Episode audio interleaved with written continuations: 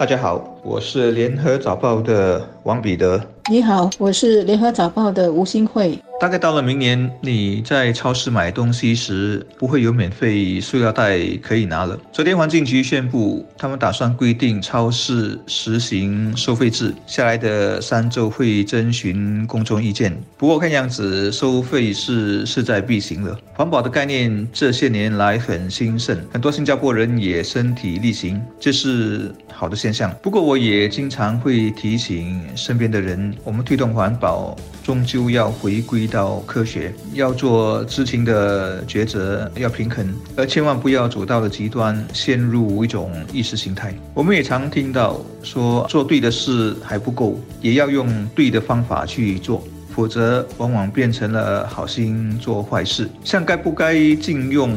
或者惩罚使用塑料袋背后所涉及的利与弊的思考，就可能比很多人所想象的还要复杂。不小心的话，效果也可能适得其反。到超市买东西索取塑料袋需要付钱，新加坡人这些年来应该已经很习惯了。不过我们现在的付费呢，是不管你拿多少个塑料袋，都只是还一角或两角钱。新加坡正在朝更环保的社会迈进，除了超市，许多商家也已经对他们的塑料袋和纸袋收费。不管喜欢或不喜欢，我们的社会基本上已经接受这样的趋势。任何要普罗大众跟随或遵循的措施，除了苦口婆心的民众教育，就是会通过奖励或某种形式的税收或收费，再不然就是罚款来达到目的了。过去的社会给客户塑料袋是一种。服务做精美的包装是一种品牌效应，虽然看起来这些是免费的，其实已经算在商家的营业成本里。如今气候变化的严重性给全球敲醒了警钟，塑料袋的处理和产品的包装是否破坏环境，都面对了环保的审视和检讨。在这个背景下呢，新加坡最快明年要让超市对每一个塑料袋收费，这样的做法就不足为奇了。这样的做法也进一步的体现新加坡要更环保和绿化的决心。很多环保分子很讨厌塑料袋，而主张改用环保袋。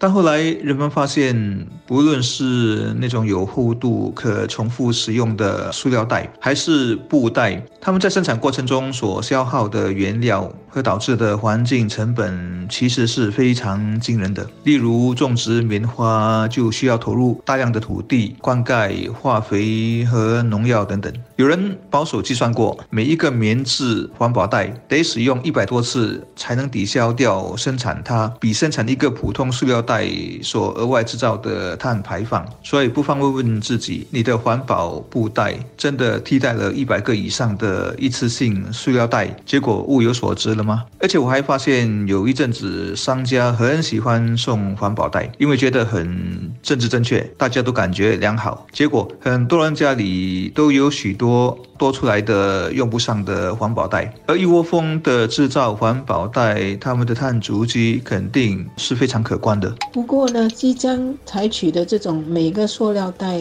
都要收费的做法，只是针对到超市的实体购物时才会实行的。如果消费者是到超市的网站购物，就不需要为塑料袋付费。至于塑料袋是收五分钱或一角，到时由超市自己决定。国家环境局是建议每个收五分到一角。公众在提出意见时，可能更关注的是应该收。多少的问题，以及是否公平等等。但同等重要的是，应该对这样的做法表态，并且呢，想想支持或不支持的理由，也听听别人的理由和意见。这样大家可以在更广泛的一种共识下。对塑料袋的收费有一种共同的意识，让新加坡更环保，不是只是通过对塑料袋收费就能做到的。只是呢，我们通过这个小小行动，还有其他种种的小小行动，一起建立更大的意识和效果。收取塑料袋的费用是针对消费者，商家和厂商呢，也更需要从他们的源头就建立起节约节能的营业方式，才能够整体达到。到更环保的效用。我们是经常看到一些商家美其名是环保，其实呢是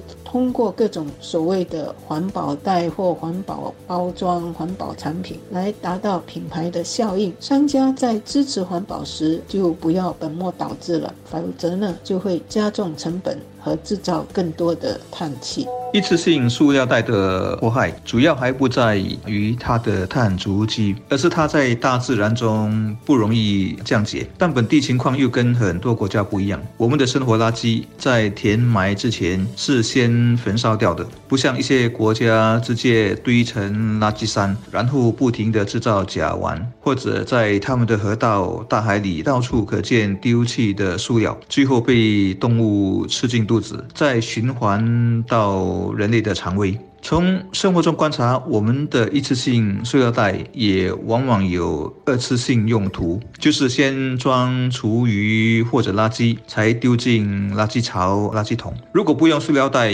我们的卫生问题肯定会变得很糟。所以我是同意收费的，但目的不是要大家都不用塑料袋，或者去找更昂贵的替代品。重点是要用收费来提高节约的意识，让大家。珍惜每个塑料袋，尽量重复使用，就像环保袋那样。我们应该让每一个塑料袋都变成二次、三次，甚至四次性塑料袋，然后才以包裹垃圾或者厨余，完成最后的利用价值。总之，我们的生活少不了塑料袋，因此大可不必赶尽杀绝，但尽量少用，节约。物尽其用是符合集体利益的。若每个人、每个家庭都能努力把平均用量压低，那对环境的保护就功德无量了。收费是一种达到推广作用的方法，也是一种环保行为的提醒。但如果在日常生活中，在商业活动和各种物品的制造过程中，还是照样浪费资源和食物，塑料袋的收费就只会是一种形象工程了。环保的最终目的还是要避免制造垃圾，避免造成资源和材料的浪费，以及避免破坏环境。另外，对于低收入家庭，我们在推行环保时，也要照顾到他们的情况更健康、更环保的食物和用品都是更贵的。我们在推行收费时，怎么避免对低收入家庭，尤其是单身老人和独居者，形成他们负担不起的健康生活、负担不起的环保生活，也是我们在讨论这些政策和措施时需要照顾到的。